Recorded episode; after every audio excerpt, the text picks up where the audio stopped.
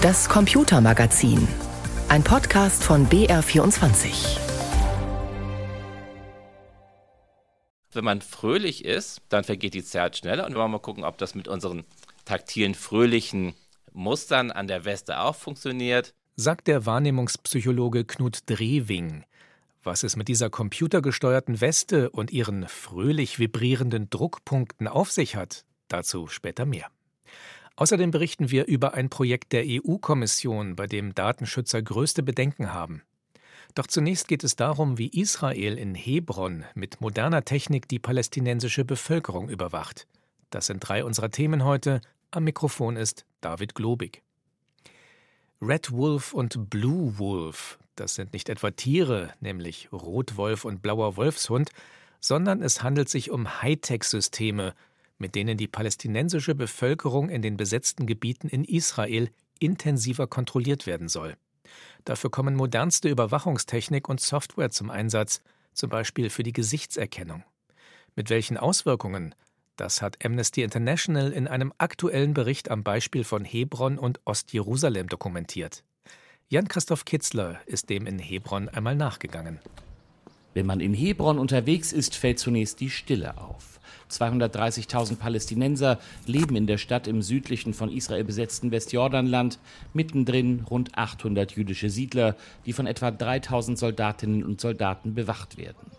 Um direkte Kontakte zu vermeiden, wurden einige Straßen im Zentrum von Hebron sterilisiert, wie das im Militärjargon heißt. Das heißt, hier gibt es keine Geschäfte mehr, kein Leben. Palästinenser dürfen diese Straßen nicht betreten. Und um alles zu kontrollieren, gibt es 21 Kontrollposten in Hebron.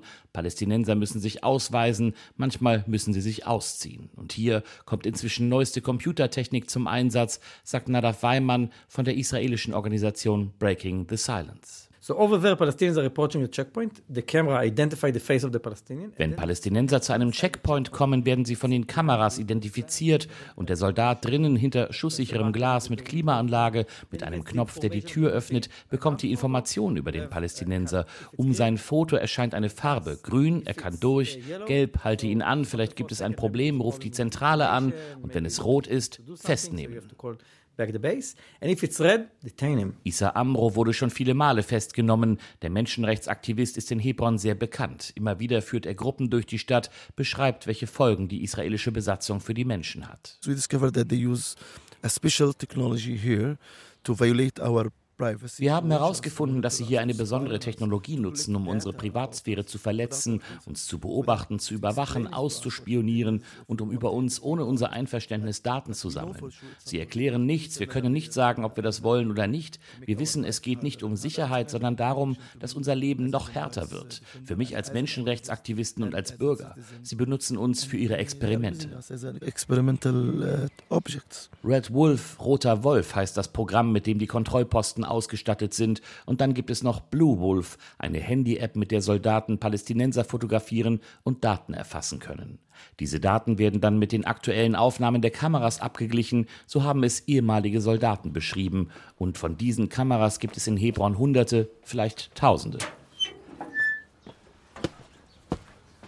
Wir betreten das Dach einer palästinensischen Familie. Das Militär hat hier eine moderne Kamera installiert. Sie ist direkt auf das Haus von Issa Amro gerichtet.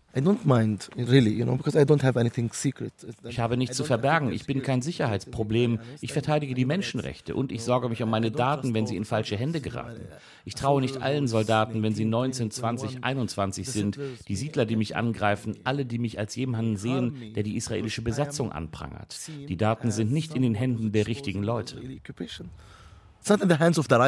Ein Bericht von Amnesty International und auch Breaking the Silence kommen zu dem Ergebnis, dass Israel mit Hilfe neuester Technologie die Besatzung palästinensischer Gebiete noch effizienter macht. Zeugnisse von ehemaligen Soldaten bestätigen das, sagt Nadav Weimann. The computer tells you what to do and it's easier, quote unquote. Der Computer sagt dir, was du tun sollst, und das macht die Besatzung einfacher. Es ist leichter, das, was du tust, zu überprüfen. Soldaten sagen uns, durch diese Systeme fühlen sie sich weiter weg von der Besatzung. Wenn man eine nachhaltige, unendliche Besatzung will, nach israelischem Verständnis, dann musst du es für die Soldaten leichter machen und leichter für die Gesellschaft. Je weniger direkten Kontakt du mit Palästinensern haben kannst, umso besser ist es. Und Hebron ist in den Augen von Menschenrechtsaktivisten erst der Anfang. Anfang. Längst soll die Technologie auch schon in Ostjerusalem und im restlichen Westjordanland eingesetzt werden. Das Ziel umfassende automatisierte Kontrolle der palästinensischen Bevölkerung. Ob die Menschen dort damit einverstanden sind? Sie wurden nicht gefragt. Hightech-Überwachung in Israel. Jan-Christoph Kitzler berichtete. Wir bleiben beim Thema Überwachung. Am 25. Mai 2018, also vor fünf Jahren, ist die Europäische Datenschutzgrundverordnung in Kraft getreten. Sie soll die persönlichen Daten der europäischen Bürgerinnen und Bürger schützen und ihre Privatsphäre.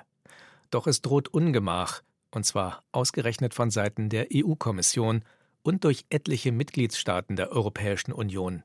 Die wollen nämlich eine anlasslose Kontrolle von privaten Chats durchsetzen – um so die sexuelle Belästigung von Kindern im Netz zu verhindern. Der Vorschlag wird von Juristen und von Datenschützerinnen und Datenschützern heftig kritisiert. Mehr dazu von Peter Welchering. Die EU-Kommission will Kinder besser vor sexuellem Missbrauch schützen. Deshalb hat sie eine verdachtsunabhängige Chatkontrolle und Online-Überwachung vorgeschlagen. Chatverläufe zum Beispiel sollen abgegriffen, zentral gespeichert und ausgewertet werden. Doch bei den vorgeschlagenen Maßnahmen hat nicht nur der juristische Dienst des EU-Ministerrates Bedenken.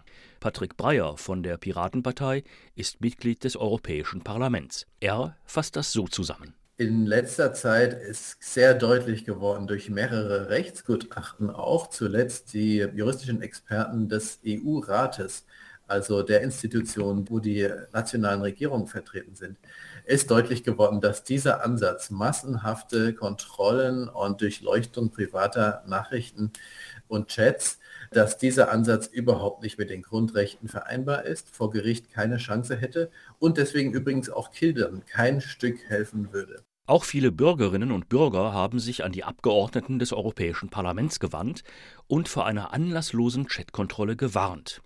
Da habe sich Europa mit der Datenschutzgrundverordnung einen guten Schutz der Privatsphäre und der persönlichen Daten gegeben. Seit fünf Jahren sei das ein Erfolgsmodell. Doch jetzt werde diese Datenschutzgrundverordnung durch eine verdachtslose Kontrolle in Frage gestellt. So wurde in zahlreichen Eingaben argumentiert. Die schwedische Ratspräsidentschaft hat das nicht beeindruckt. Sie will am Entwurf der EU-Kommission für die anlasslose Chatkontrolle festhalten. Doch selbst in der konservativen EVP-Fraktion sind die EU-Abgeordneten nachdenklich geworden, schildert Lena Dupont, Mitglied der Fraktion. Die Anfragen der Bürgerinnen und Bürger haben ja nicht nur wir erhalten, sondern vermutlich auch alle Abgeordneten des Europäischen Parlaments. Und sie sind eingeflossen in die Positionierung, in dem Fall jetzt der deutschen Gruppe. Sie werden sicherlich auch einfließen in die weiteren Gesetzgebungsberatungen. Sie sind Teil der Beratungsprozesse, der Diskussionsprozesse innerhalb des Ausschusses.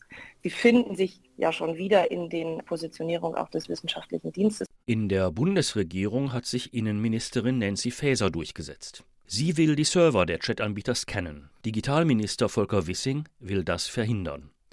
Auch im Justizministerium wird das Vorhaben der Innenministerin mit Skepsis betrachtet. Für den Informatikprofessor Florian Gallwitz aus Nürnberg wäre das ein Schritt in Richtung Totalüberwachung der Bürger.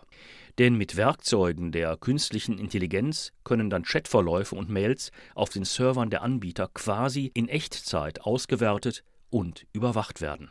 Tools wie ChatGPT und ähnlichem und auch Claude und andere Systeme, die es im Moment gibt.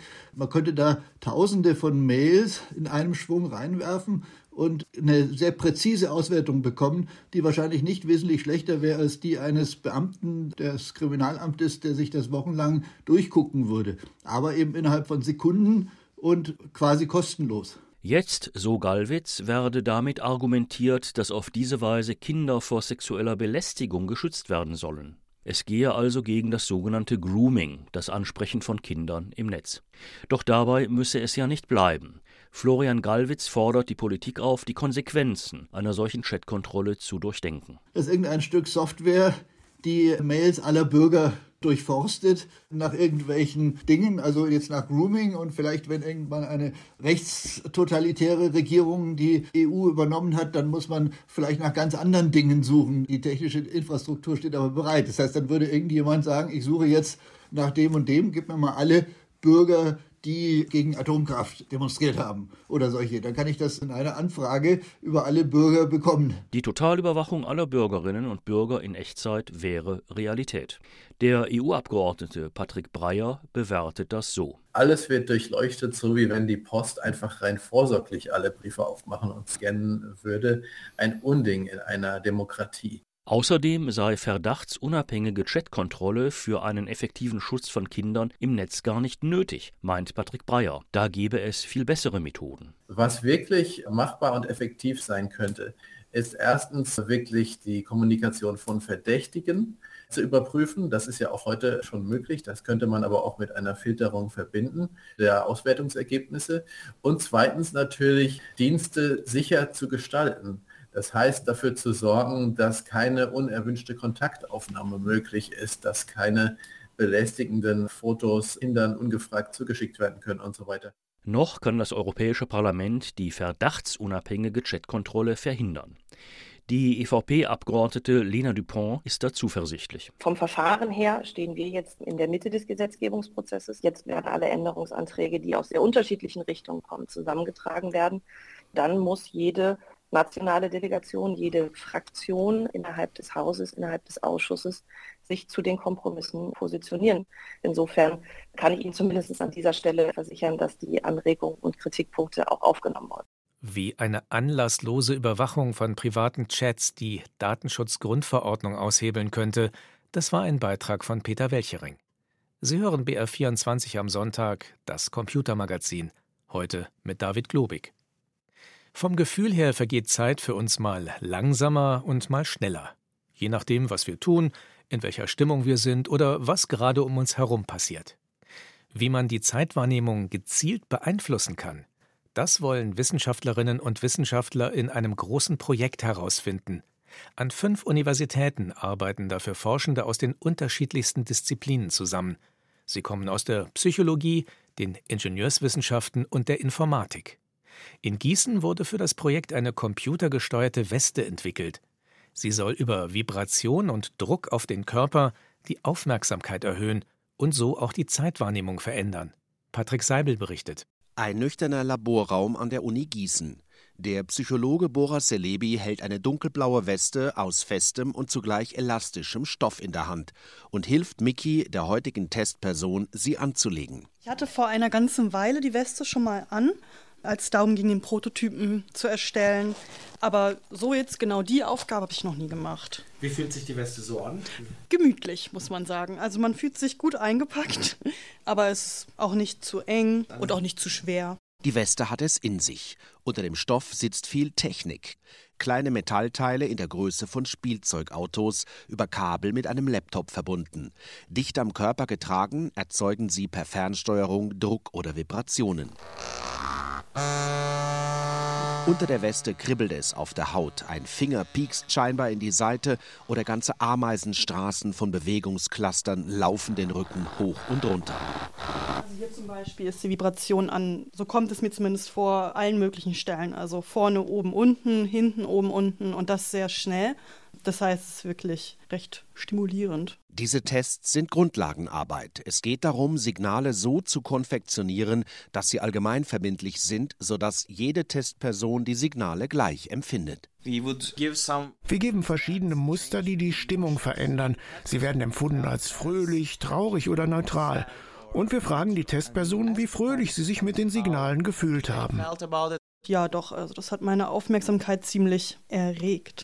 Die Idee dahinter, sowohl der Grad der Aufmerksamkeit als auch Emotionen beeinflussen die Zeitwahrnehmung, erklärt Knut Drewing, Professor für Wahrnehmungspsychologie und Leiter des Projekts. Wenn man fröhlich ist, dann vergeht die Zeit schneller und wir haben das jetzt wirklich auch experimentell mal nachgewiesen, erstmal mit Musik und später wollen wir gucken, ob das mit unseren taktilen, fröhlichen Mustern an der Weste auch funktioniert. Andere finden auch, dass so Aufgeregtheit die Zeit schneller vergehen lässt. Und auch das wollen wir versuchen mit der Weste zu machen.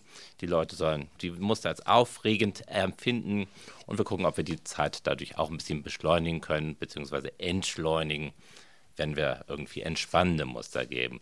Weil es für die Zeitwahrnehmung kein eigenes Sinnesorgan gibt, setzt sich unsere gefühlte Zeit aus verschiedenen Faktoren zusammen. Und die verschiedenen Sinne hören, sehen, fühlen, nehmen Reize auf und handeln das Zeitgefühl untereinander aus und können sich auch gegenseitig beeinflussen. Oder auch so einfache Effekte, das kann auch jeder leicht ausprobieren, wie die Effekte der Chronostasis. Wenn wir irgendwo hingucken, zum Beispiel auf eine Uhr, dann ist die erste Sekunde immer ein bisschen länger als die Sekunde danach. Und da sehen wir auch so einfache Wahrnehmungseffekte auf die Zeitwahrnehmung. Sogar so berühmte Momente wie die Reportage des WM-Endspiels von 1954 könnten sich damit erklären lassen. Der Sekundenzeiger, er wandert so langsam, wie gebannt starre ich hinüber. Geh doch schneller, geh doch schneller, aber er tut es nicht. Fußballreporter Herbert Zimmermann scheinen die Sekunden hier so langsam zu vergehen, weil er sehnlichst auf den Schlusspfiff wartet. Aber womöglich erleben wir hier auch den Effekt der Chronostasis. Nach der schnellen Kopfbewegung vom Spielfeld hin zur Stadionuhr schien der Zeiger wirklich für eine kurze Zeit stillzustehen. Dass verschiedene Sinne wie Hören und Sehen beim Zeitgefühl zusammenarbeiten, ist durch verschiedene Experimente gut belegt. Wenn Sie so einen Ton hören, so ein Rauschen, so ein weißes Rauschen und gleichzeitig irgendwie in derselben Zeit so eine Lampe blinken sehen und die Lampe ein bisschen kürzer an ist, als das Rauschen dauert, dann scheint Ihnen die Lampe auch ein bisschen länger an zu sein. Da haben wir so eine multisensorische Übertrag von Zeitwahrnehmung. Das Hören überstimmt bei der Zeitwahrnehmung also das Sehen, denn der Hörsinn ist viel exakter. Knut Rewing glaubt, dass dies auch für den Tastsinn gilt. Und darauf baut er seine nächste Testreihe auf. Das heißt, wir sehen irgendwas und haben dazu einen passenden Reiz an der Weste. Und wenn der ein bisschen länger ist, scheint das Gesehene auch ein bisschen länger zu sein. Das ist auch so ein Trick, den wir untersuchen wollen und einsetzen wollen für unsere Zwecke. Noch arbeiten Drewing und sein Team an den Grundlagen. Wenn es tatsächlich gelingt, die Zeitwahrnehmung durch taktile Reize zu beeinflussen, dann sehen Sie Anwendungsmöglichkeiten vor allem in der Arbeitswelt der Zukunft. Eine künstliche Intelligenz könnte dann womöglich erkennen, wann Beschäftigte entweder in Stress geraten oder umgekehrt unterfordert sind, etwa durch monotone Überwachungstätigkeiten. Dann könnten gezielte Reize über eine Spezialkleidung entweder das Gefühl von Hektik abmildern oder umgekehrt das Zeitempfinden beschleunigen. Was uns so besonders gefällt an den taktilen Reizen ist, dass wir sie tatsächlich wahrnehmen können, ohne dass das stört bei vielen, vielen Aufgaben. Wenn Sie jetzt irgendwo arbeiten, irgendwas zusammenbasteln oder was auch immer, was Sie für eine Aufgabe haben, brauchen Sie Ihr Sehen, Sie brauchen Ihr Hören. Sie brauchen die Körperwahrnehmung meistens nicht. Die nächste Projektphase steht bevor. In Luxemburg haben Forschende eine virtuelle Welt gebaut. Dort arbeiten die Versuchspersonen später als Farmer, müssen Pflanzen kultivieren und überwachen. Das bedeutet stressige Phasen und Wartephasen. Und dort sollen dann die Westen aus Gießen zeigen, was sie können. Zeit gefühlt schneller oder langsamer laufen zu lassen. Ein Beitrag von Patrick Seibel. Wikipedia, die weltweite freie Online-Enzyklopädie, wurde im Januar 2001 gegründet. Nur vier Monate später startete auch schon die russischsprachige Wikipedia. Heute gehört sie zu den Top 20 Internetseiten in Russland. Allerdings, freies Wissen, freie Information kann zum Problem werden in einem Land, das Krieg führt gegen einen Nachbarn und das mit Zensurgesetzen massiv gegen alle vorgeht, die diesen Krieg und die Erfolge der eigenen Armee angeblich falsch darstellen. Mehr dazu von Frank Eichmann. Fast zwei Millionen Artikel können die Nutzer der russischsprachigen Wikipedia-Ausgabe lesen und sie tun das ausgiebig. Nach der englisch- und der deutschsprachigen ist die russischsprachige Wikipedia weltweit die Nummer drei, nimmt man die Zahl der Zugriffe. Und hier kommt schon das große Aber, vorgetragen vor einigen Tagen von Jewgeni Mendelos, stellvertretender Abteilungsleiter der russischen Medienaufsichtsbehörde Roskomnadzor. Derzeit enthalten mehr als 130 Artikel illegale Inhalte und bisher wurden sie weder weder entfernt noch gemäß der russischen Gesetze geändert. Da Wikipedia von in- und ausländischen Medien als eine Hauptquelle genutzt wird, verbreiten sich so weiterhin irreführende Informationen. Welche Wikipedia-Inhalte störten die Medienaufsicht? Eine breite Palette. Dazu gehören Betäubungsmittelinhalte und suizidgefährdendes extremistisches Material. In der überwiegenden Mehrheit, zu etwa 70 Prozent aber, geht es um Fälschungen über die spezielle Militäroperation.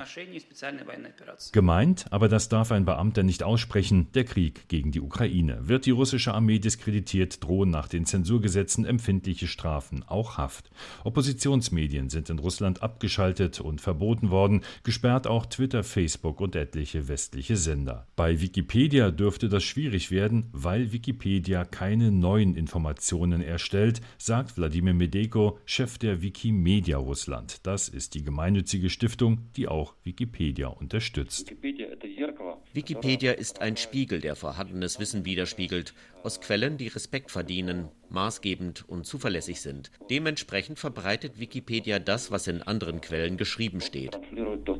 Schon 200 Mal beklagt die Pressestelle der russischen Medienaufsicht, sei Wikipedia aufgefordert worden, verbotene Inhalte zu entfernen. Das sei nicht passiert. Insgesamt 16 Millionen Rubel Strafe, umgerechnet knapp 200.000 Euro, wurden bereits verhängt, aber nicht bezahlt. Wer sollte das auch tun in einem freiwilligen und ehrenamtlichen Netzwerk einer Gemeinde von Autoren und Administratoren, die eben nicht für die russische, sondern für die russischsprachige Wikipedia-Ausgabe tätig sind. Auch wenn bei Wikipedia-Artikeln etwa über den Ukraine-Krieg im russischen Netz Warnhinweise eingeblendet werden, die Medienaufsicht könnte das Angebot natürlich einschränken oder ganz abschalten. Wovor Wladimir Medeko von Wikimedia Russland dringend warnt, im eigenen Interesse. Denn auch offizielle russische Quellen würden in Wikipedia-Artikeln zitiert. Wenn also der Zugang zu Wikipedia von Russland aus eingeschränkt wird, schadet der russische Staat in erster Linie seinen Bürgern und sich selbst, weil dann Russlands Stimme in der Welt noch leiser wird. Seit einigen Jahren arbeitet Russland an einer eigenen russischen Online-Enzyklopädie, bei der erst Fachleute die Inhalte prüfen und sie dann veröffentlichen. Vorzeigbar ist diese nationale Alternative offenbar noch nicht. Russlands Digitalminister hat jedenfalls vor einigen Tagen wiederholt, eine Sperrung von Wikipedia in Russland sei derzeit nicht geplant. Es ist natürlich die Frage, ob man sich auf solche Aussagen verlassen kann. Frank Eichmann über Wikipedia und die russische Medienaufsicht. Das war's im Computermagazin. Heute mit David Globig.